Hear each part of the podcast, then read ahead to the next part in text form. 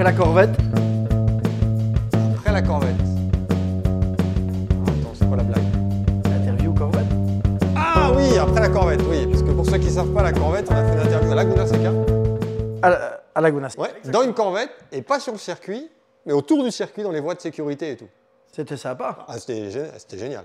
C'est la première fois d'ailleurs que je fais une interview dans une Corvette. Qui plus est à Laguna Seca. Alors on n'est pas à Laguna Seca, il suffit de regarder l'environnement, on est plutôt, euh, on est plutôt dans un environnement racing. Déjà, merci de nous accueillir à domicile. Euh, avant, euh, c'est euh, CrowdStrike 24 heures de spa. Et euh, comment est-ce qu'on les voit ces 24 heures de spa chez WRT Hop. Avec une bière belge. C'est la, home race, comme on dit. hein. C'est la, c'est une des grandes courses de l'année. Euh, c'est celle qui nous a euh, passionnés, on va dire le plus, puisque euh, on a commencé à rouler ici en tant qu'équipe en, en 2010. On a, gagné en 2011, en 2014. Et puis on a souvent été aux avant-postes, mais on n'a plus gagné depuis 2014, donc c'est long, trop long. Mais euh, voilà, après ça reste euh, une course, une course magique, la plus grande course GT au monde. Certainement une des courses avec le plus de compétition. Et puis c'est notre première participation euh, aux couleurs BM, donc euh, ça a un goût particulier. Sachant que toi, tu as été pilote BM en plus dans le passé. Ouais. Donc euh, bon, c'est c'est pas forcément quelque chose, enfin c'est quelque chose qu'on sait depuis un an, un peu plus d'un an, mais c'est pas quelque chose qui était prévu dans le calendrier, on va dire initial, de rouler pour un autre constructeur qu'Audi. Ouais. Euh, toi, le, en fait, WRT existe aussi un petit peu, je sais pas si on peut dire grâce ou à cause, avec les 24 heures de Spa. On a, monté un petit peu cette équipe au début avec l'idée d'aller en GT pour aller gagner ces, ces- ces 24 heures de Spa qui sont euh, la plus grande course. euh. Est-ce qu'on peut dire Je ne sais pas si on avait cette ambition-là. On avait en tout cas l'ambition de, de- avec Yves, on avait l'ambition de faire une bonne équipe en Belgique pour le championnat de Belgique, euh, qui s'appelait le Belcar à l'époque et, et qui était déjà géré par, euh, par, par SRO. Euh, et puis, euh, on n'avait pas l'ambition de participer aux 24 heures de Spa dès notre première saison en 2010. Finalement, nous l'avons fait avec trois voitures avec. euh, c'était pas encore une course euh, totalement GT3, puisqu'il y avait encore des GT2 à l'époque. Mais euh, c'est lors de cet événement-là que ça a été décidé que l'année suivante, ce serait une course exclusive GT, GT3. Et puis ça a été une grande, euh, ça a été une grande réussite parce que je pense que c'est une des très bonnes décisions euh, qu'a pris le groupe euh, SRO. Et, euh, et puis voilà, c'est vite devenu un, rendez-vous pour beaucoup de constructeurs. Euh, Tu étais l'un des premiers à y croire, en plus sur le GT3 un petit peu à Spa. Enfin, j'ai déjà raconté, je me souviens d'une- d'un entretien à Zolder en marchant dans le paddock et tout. Tu as été fait, le bah. premier à dire euh, le GT3 c'est l'avenir au final en termes de GT. Alors qu'on était en GT1 à cette époque-là. En effet, et c'est de nouveau, je pense, je, je- je ne sais pas de qui est venue l'idée, mais je ne sais pas qui se souvient de ça, mais il y a eu une Ferrari 550 qui a roulé euh, avec euh, Fred Makowiecki à l'époque. Je ne sais plus comment ils appelaient cette catégorie, mais ils avaient fait une voiture avec. Ouais, elle a roulé à Dubaï. Elle a roulé à Dubaï, exactement. Euh, je m'en souviens bien parce que je roulais dans l'autre voiture. Et, euh, et- et cette voiture roulait avec un moteur d'origine. Elle s'appelait Low Cost. Ça s'appelait peut-être Ouais, le cause, je me, je me souviens plus du nom, mais F.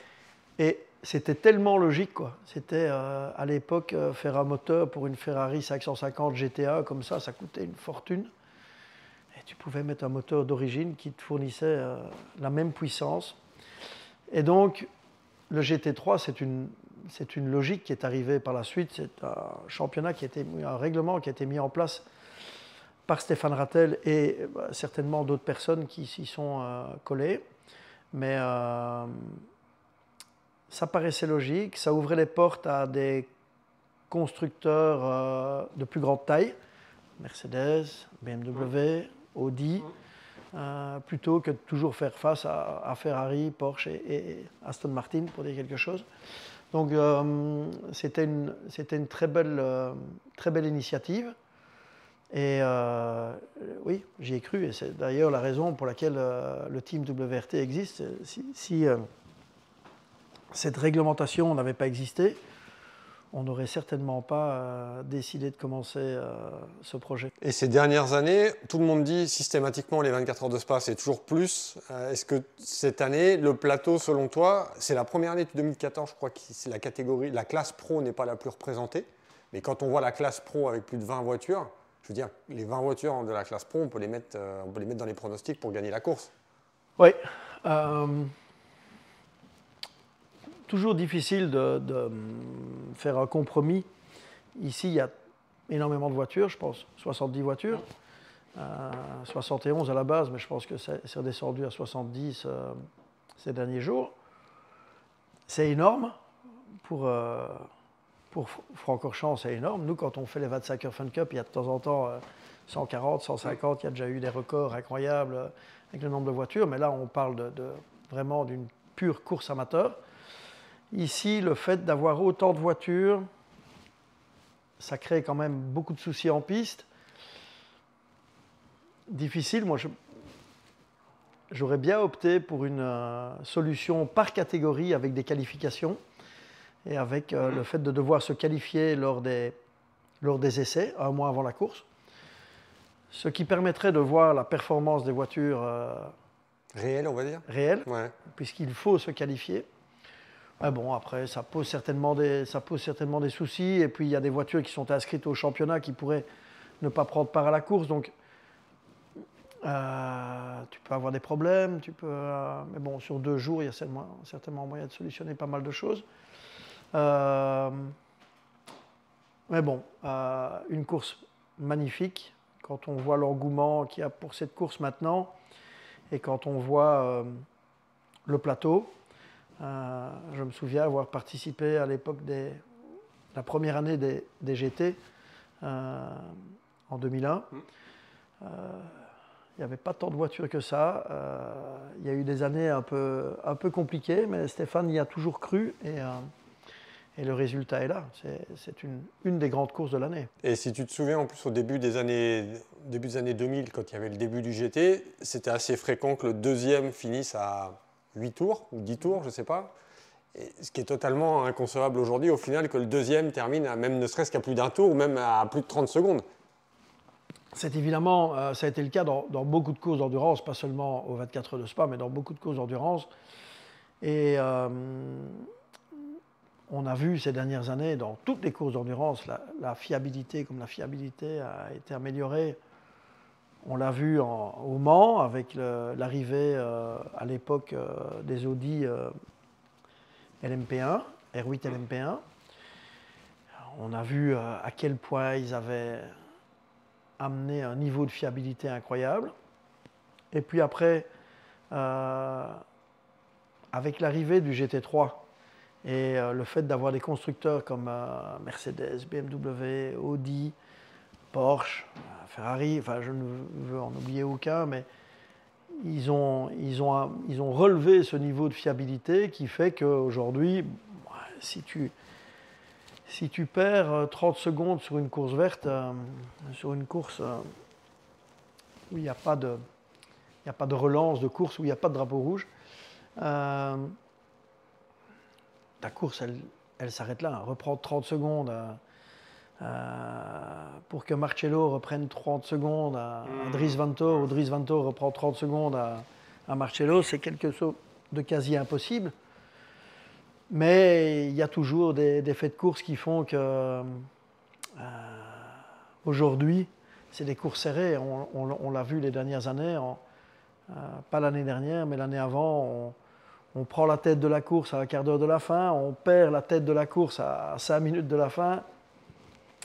C'est ça qu'on veut. Mais ça reste, et ça reste une belle course, même si WRT termine deuxième au final. Et ça reste certainement une des plus belles courses de WRT en terminant deuxième. Et il faut savoir, euh, il faut euh, savoir perdre avec élégance. Ouais.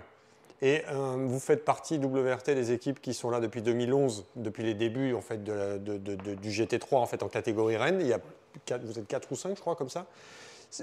On est, euh, même si c'est qu'une dizaine d'années, les deux mondes sont totalement différents, en fait, 2011-2023. à tous les niveaux, en termes de catégorie, en termes de course Oui, aujourd'hui, un pilote GT est un spécialiste. aujourd'hui, tu prends le meilleur pilote, pilote qui est en tête de la Formule I tu prends le meilleur pilote qui a en Formule I aujourd'hui, tu le parachutes dans une voiture pour venir faire les 24 heures de Spa, il va, il va se ridiculiser par rapport euh, aux spécialistes euh, du GT. Et c'est le cas des meilleurs pilotes dans toutes les catégories d'ailleurs. C'est devenu un, sport, le sport automobile est devenu un sport de spécialistes. Tu as les spécialistes F1, spécialistes FE, spécialistes proto, spécialistes GT, spécialistes tourisme. Et on a de moins en moins des pilotes qui savent euh, passer d'une catégorie à l'autre. Ouais, avec le temps, c'est sûr que c'est quelque chose qui s'est un petit peu c'est un petit peu estompé. Je me souviens, il y avait, euh, vous avez fait rouler l'équipage victorieux au Mans avec André Lotterer, Marcel Fessler, qui lui a une, étiquette GT quand même, en plus du proto, et Benoît Tréluyer. C'était le seul des trois. C'était le seul des trois. Et, c'est sûr qu'eux, ils ont mis un petit peu de temps forcément à se mettre dans le rythme parce que c'est pas une LMP1. Mais parce que le, GT3, euh, déjà, déjà à cette époque-là, euh, on roulait, je pense, avec les pneus Pirelli, qui sont des pneus assez spécifiques. Euh, Benoît Trévillier et euh, André Lotterer, ils ont fait du GT, mais du GT 500 au Japon, qui n'a rien à voir avec. Euh, qui est, qui est plus, plus proche d'un proto ou d'une monoplace que d'une voiture GT d'aujourd'hui. par contre, ça reste aujourd'hui des équipages qui m'a le plus marqué. humainement? Humainement, ça reste aujourd'hui. J'ai appris ces mois-là, à quel point il était important de pouvoir former un équipage aussi fort que celui-là. Et c'est un peu l'étiquette un peu WRT où euh, on va pas se mentir, à discuter avec tout le monde et depuis ce temps-là, il n'y a pas d'égo entre les pilotes. Il faut vraiment que les trois forment un équipage pour essayer de gagner. C'est ce qu'on essaye de faire. Euh, c'est ce qu'on essaie de faire et je pense qu'on ne doit pas être la seule équipe qui essaye de faire ça. Euh, on n'y est pas toujours arrivé et on a déjà gagné avec des équipages qui étaient euh, qui n'étaient pas très liés. À mm. l'époque, euh, Winkelock, Rast, euh, Vantor, c'était un peu compliqué entre eux, mais un boulot sur la piste incroyable et une intelligence de la course. mais, mais ça n'empêche que d'avoir eu, c'est cette année-là d'ailleurs, en, en, 2014, quand on a eu Ben avec Marcel et André, euh, je me suis dit, euh, on a encore beaucoup de travail pour euh, arriver à mettre des pilotes comme ça ensemble et arriver à avoir cette osmose. Il n'y a jamais un pilote qui voulait se mettre en avant. C'était, ils se comprenaient simplement et c'était très agréable et on a beaucoup appris. Et avec le temps, la préparation est la même ou la préparation est toujours un petit peu. on a toujours moyen d'apprendre des éditions passées quand même, même si on est là depuis 10 ans sur la même course, le même circuit?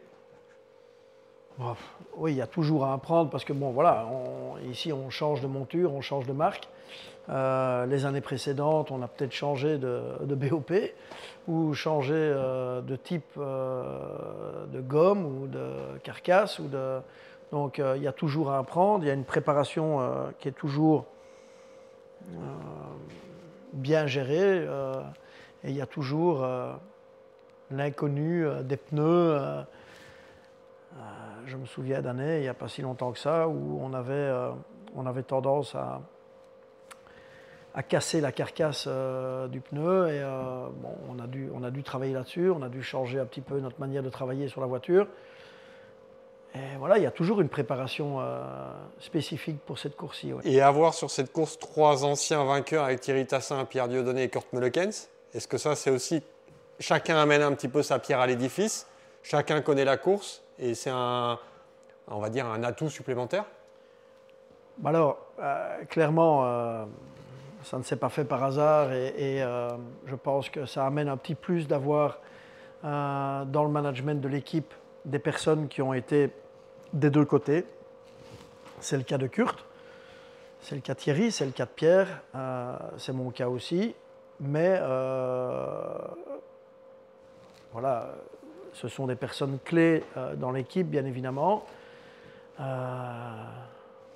mais euh, ce sont des personnes qui sont liées à d'autres et qui forment une équipe et qui, aujourd'hui, Pierre a, beaucoup apporté à, l'équipe. Pierre est avec nous depuis 2011. il a beaucoup apporté à l'équipe et il met en place un petit peu le futur de l'équipe. Le futur de l'équipe s'est écrit il y a peu de temps avec les premiers essais avec la BMW Hypercar. c'est aussi une nouvelle nouvelle façon de voir les choses, une nouvelle catégorie, la catégorie Rennes, gagner le, championnat du monde d'endurance et les 24 heures du Mans en général. Euh, comment, comment se passe cette relation avec BMW qui est certainement différente en hypercar qu'elle peut l'être en, GT3 On a affaire à la compétition client Oui, bon, après, euh, c'est différent. Ça reste de la course évidemment et la, manière de préparer est certainement différente. L'enjeu est encore différent. Euh, mais euh, les personnes dont tu viens de parler, qui sont Pierre Dieudonné, Thierry Tassin, Kurt Mollekens, euh, sont des personnes qui sont bien impliquées. Kurt est le seul qui a un, lien, je veux dire, avec l'équipe à temps plein, puisque c'est lui qui gère l'équipe GT. Pierre et Thierry s'occupent du sportif, Thierry dans le programme LMP mmh. et, Pierre dans le programme GT. Et euh, voilà, on a, on a maintenant débuté euh, nos premiers essais. On avait fait un rollout juste avant le Mans. Euh, on a débuté nos, nos premiers essais. Ça s'est très bien passé. ça s'est passé comme on aurait voulu que ça se passe.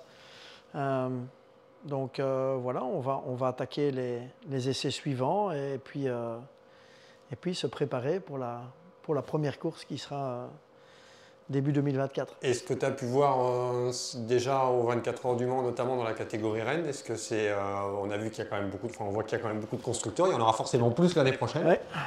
C'est magique. C'est euh, une nouvelle ère, un petit peu un nouvel âge d'or, on va dire. En tant que passionné que nous sommes, on ne peut qu'apprécier ce nombre de constructeurs qui, qui ont envie de, qui ont envie d'aller chercher ce Graal qui est la victoire des 24 heures du Mans. Et le passage en LMP2 était un passage obligatoire pour l'équipe quand même, pour se former un petit peu à tout, euh, aux prototypes, aux règles, au championnat, au Mans, aux spécificités C'est sûr que c'était un plus. Je ne sais pas si c'était obligatoire, mais c'est sûr que c'était un plus. On avait l'expérience euh, de l'endurance, on a l'expérience de l'endurance, mais le championnat WEC est un championnat différent, on va dire, de ce qu'on connaissait avant. Et en 2021, on a pris la décision de passer après deux ans de DTM. On a pris l'équipe qu'on avait en DTM et on l'a passé dans un programme LMP2 avec pas mal de réussite puisqu'on a gagné les deux championnats sur lesquels on s'est engagé, le LMS et, le WEC, ce qui nous a mis euh, dans une bonne position pour négocier avec des constructeurs euh, pour notre passage en hypercar. Et, euh, c'est ce qui s'est passé. il s'est passé, il s'est passé ce qui s'est passé Audi m'a annoncé le, 8 mars euh, l'arrêt du programme, euh, qui était déjà bien engagé, puisqu'on on était en train de terminer la première voiture. Euh, mais bon, finalement, un mal pour un bien, puisque aujourd'hui, on est attaché à un nouveau constructeur, avec une motivation de ce constructeur dans deux catégories qui nous sont chères, puisqu'on a un gros programme en, en GT et on a euh, ce programme Hypercar euh, à partir de 2024. Donc euh, finalement, certainement une bonne chose. Mais est-ce que ça a été quand même, je ne sais pas si on peut dire compliqué, mais de, rebondir et d'essayer de trouver... Parce que c'est pas simple, c'est pas comme si tu as, comme en GT3, tu as pléthore de, de, constructeurs pour, pour, rebondir. Là, en hypercar, tu n'en as pas beaucoup.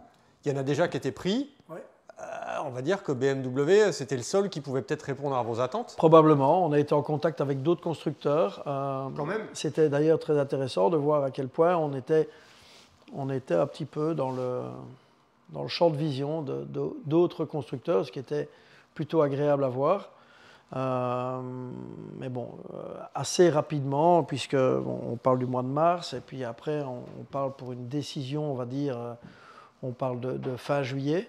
Donc euh, ça a été quand même assez, assez rapide pour euh, se relever et pour, euh, on va dire, signer pour de nouveaux défis. Et il fallait que le constructeur, en plus, parce que vous, vous avez aussi la grosse étiquette GT, que le constructeur enfin, essayer de trouver le, mix GT Proto. Et là, ça collait bien, alors qu'avec d'autres, ça n'aurait pas forcément collé si le constructeur n'est pas impliqué en GT. Ça a joué aussi, ça, dans la décision? Tout à fait, mais, mais bon, d'un autre côté, le programme WEC n'était pas encore décidé chez BMW à l'époque, donc ça a, été quand même, ça a été quand même un petit peu de longues semaines à attendre une décision définitive par rapport à ça. Mais aujourd'hui, voilà, quand on regarde en arrière, on a passé 13 magnifiques années avec avec Audi, avec euh, beaucoup de réussite. On a, on a, gagné en tourisme, on a gagné en, GT avec eux. On a, on, a, on a, fait de belles choses en, DTM pour eux. Euh, on a, ils nous ont donné l'opportunité d'être euh, le team qu'on est aujourd'hui. Et puis voilà, on est passé à autre chose. je souhaite évidemment à, toutes ces personnes qui ont contribué à, mettre tout ça en place. Euh, et d'ailleurs, je suis encore souvent en contact avec, avec toutes ces personnes. Il n'y a, rien de, a rien de négatif euh, entre nous, on est juste passé à autre chose. D'ailleurs, il y a un moteur Audi R8 euh, GT3 juste, juste à côté. Donc, Tout à fait. il n'y a pas de, beau souvenir. Il n'y a pas de souci particulier avec Audi Sport, c'est juste des décisions de groupe qui ont été prises. Et, et puis, c'est des opportunités qui se sont créées avec des personnes qui sont passées aussi chez BM par la suite et qui, et qui voulait travailler avec WRT. Donc, euh, que du positif. Bon, Vincent, on est chez toi. Il y a bien quelque chose que tu vas nous dire qui sortira pas de ces murs ou qui n'est pas sorti de ces murs et que tu vas pouvoir nous confier pour la. Il y a, as bien une petite anecdote sur quelque chose, quelque chose que tu n'as pas dit, quelque chose que, tu vas, que les gens vont apprendre. Tu as, bien quelque chose euh, dans les cartons. Je te prends un peu au dépourvu là. désolé. Je suis désolé, mais il y a bien quelque chose quand même. Allez, euh, quelque, chose, euh, quelque chose lié à. Peu importe, peu importe, je sais pas, à l'endroit ou quelque chose. Tu as bien une anecdote constillante à nous raconter quand même. Quand même. Oh, il doit y en avoir plein, oui. Il y en a, il y en a pas mal. Mais euh, oui, c'est un endroit qui m'est cher. J'habite ici depuis pas mal de temps, depuis plus d'une vingtaine d'années. Et pour ceux qui ne le savent pas, je ne suis pas très adroit de mes deux mains euh, pour tout ce qui est euh, construction, menuiserie, euh, bricolage. Je ne suis, pas très, je suis pas très adroit, j'ai plutôt tendance à appeler un copain pour venir mettre une vis. mais il se fait que quand je me suis retrouvé ici, de cet endroit-ci, j'ai vite voulu en faire un endroit pour mettre tous mes affaires de course.